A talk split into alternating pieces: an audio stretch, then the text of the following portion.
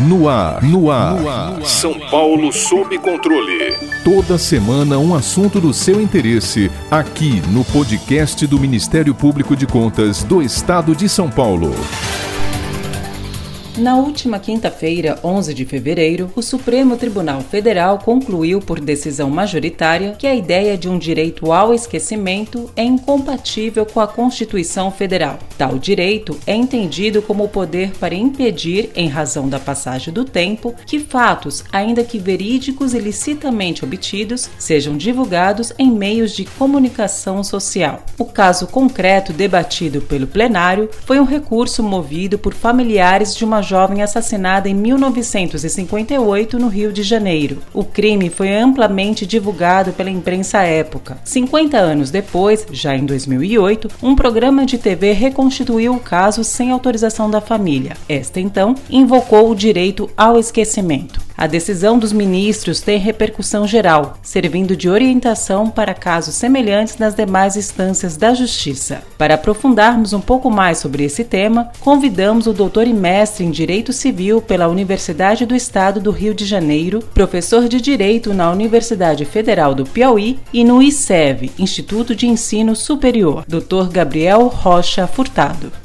Professor, as discussões sobre o direito ao esquecimento trazem consigo amplo debate sobre a aplicabilidade de outros direitos, o da liberdade de imprensa, o do acesso à informação, o da privacidade, da dignidade da pessoa humana e o da própria democracia. Quais suas impressões sobre este relevante tema julgado pelo STF? Os direitos aqui mencionados são convergentes?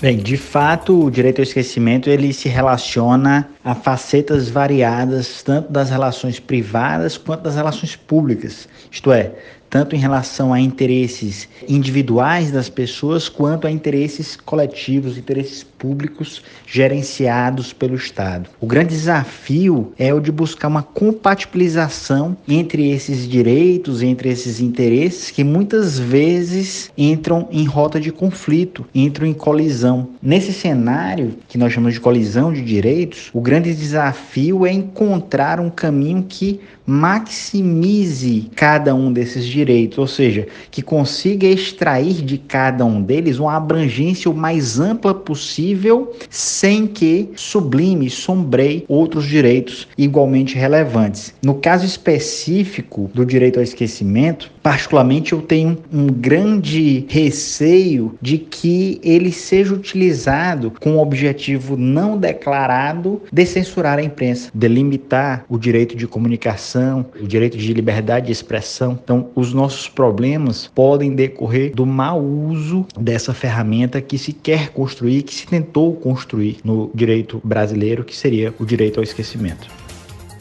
Há cerca de cinco décadas, o Tribunal Constitucional Federal da Alemanha proibiu a transmissão de documentários sobre um cidadão preso às vésperas de ser solto. A corte alemã considerou que a divulgação do material poderia comprometer a ressocialização do criminoso e que, em razão do transcurso do tempo, não havia interesse público significativo para justificar a divulgação de tais fatos. Já no caso concreto brasileiro, a família da vítima de um crime é que pleiteia o direito de não ter o fato rememorado pela imprensa. Professor, o mesmo direito pode supostamente amparar o criminoso e a família da vítima?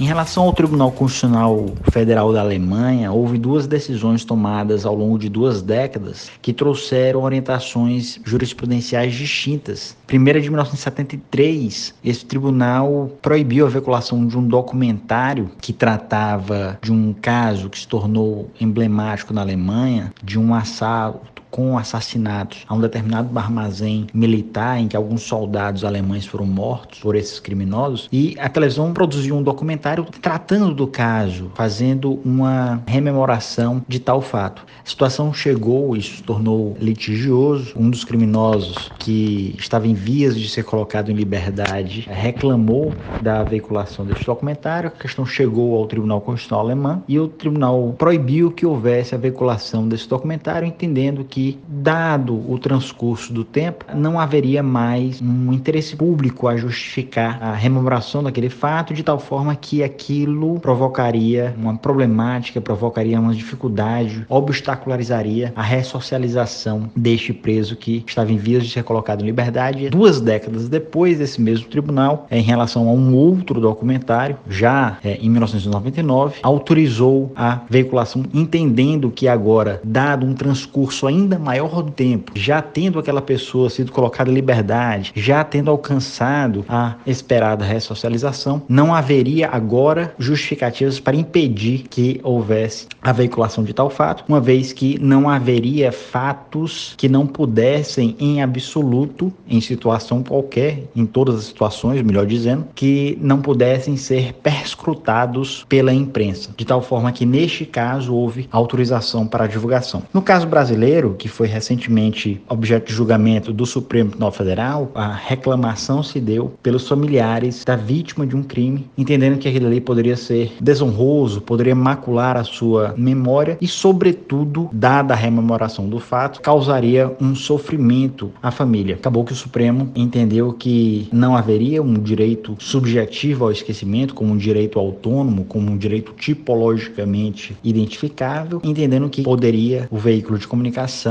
transmitir tal documentário. Me parece que não é a melhor forma de nós cindirmos aplicação para criminosos ou familiares de vítima, porque o direito ao esquecimento ele surge, a sua matriz não se dá nas relações públicas, sobretudo nas relações que atraem o direito penal. O seu surgimento vem por força, sobretudo, do direito civil, do direito privado, buscando ali na Constituição alguns aspectos que derivariam da almejada proteção da dignidade da pessoa humana. De tal forma que, pelo menos como vejo a situação, não seria adequado nós dividirmos entre criminosos e vítimas, pois afinal de contas, todas as pessoas seriam pessoas humanas e, assim o sendo, teriam um núcleo essencial a merecer toda a proteção à sua dignidade. Então, o direito ao esquecimento, e aqui eu não faço juízo de valor se ele deve existir ou não, fazendo apenas uma apresentação teórica e num nível ainda formal, ele teria por fundamento a condição humana em si e não exatamente a condição humana quando revelada, quando a atrair algumas normativas de direito público, principalmente as normativas aqui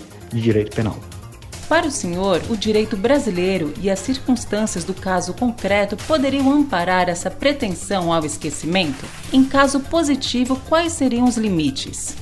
Bem, quanto aos limites ao exercício do direito ao esquecimento, em que pese eu considerar a construção doutrinária que tem sido feita no Brasil de excelente qualidade, as discussões não são superficiais, as construções buscam raízes no nosso direito civil, no nosso direito constitucional, em direito comparado, na filosofia do direito, na filosofia geral, na ética jurídica, enfim, as discussões elas não são superficiais de tal forma que teoricamente, considero que temos uma boa construção. A minha grande preocupação se daria não exatamente quanto à formulação teórica desse direito ao esquecimento, mas a preocupação quanto à sua aplicação, sobretudo jurisprudencial. O nosso Brasil é muito grande, o nosso Brasil é muito capilarizado, de tal forma que, honestamente, eu tenho o receio de que houvesse o Supremo sinalizado quanto à existência de um direito subjetivo ao esquecimento, esse direito direito na ponta, nos rincões do Brasil, pudessem ser utilizados como ferramenta de censura, de tal forma que as pessoas justificariam ou utilizariam argumentações jurídicas a buscar vedar, a buscar proibir, a buscar que fosse feita a retirada de notícias verdadeiras, mas que simplesmente fossem notícias que algumas pessoas pudessem parecer ou até mesmo ser prejudiciais, ainda que verdadeiras e ainda que convivendo ou próximas a um um considerável interesse público. Então, não tenho, isso não foi verbalizado, pelo menos como percebi pelo Supremo, mas me parece, pelo menos é uma conjectura que eu faço, que esta preocupação também orientou o julgamento do Supremo Tribunal Federal quanto à rejeição da existência desse direito ao esquecimento como um direito subjetivo das pessoas autônomo. Tanto que o Supremo disse, olha, haverá situações a serem analisadas caso a caso em que sim, nós poderemos admitir um certo direito ao esquecimento em concreto, mas não com um direito em abstrato a ter uma repercussão geral de tal forma que possa essa discussão teórica mais abstrata ser aplicada a todos os casos. Tenho a impressão que esse foi uma das preocupações do Supremo e honestamente eu me alinho a essa preocupação.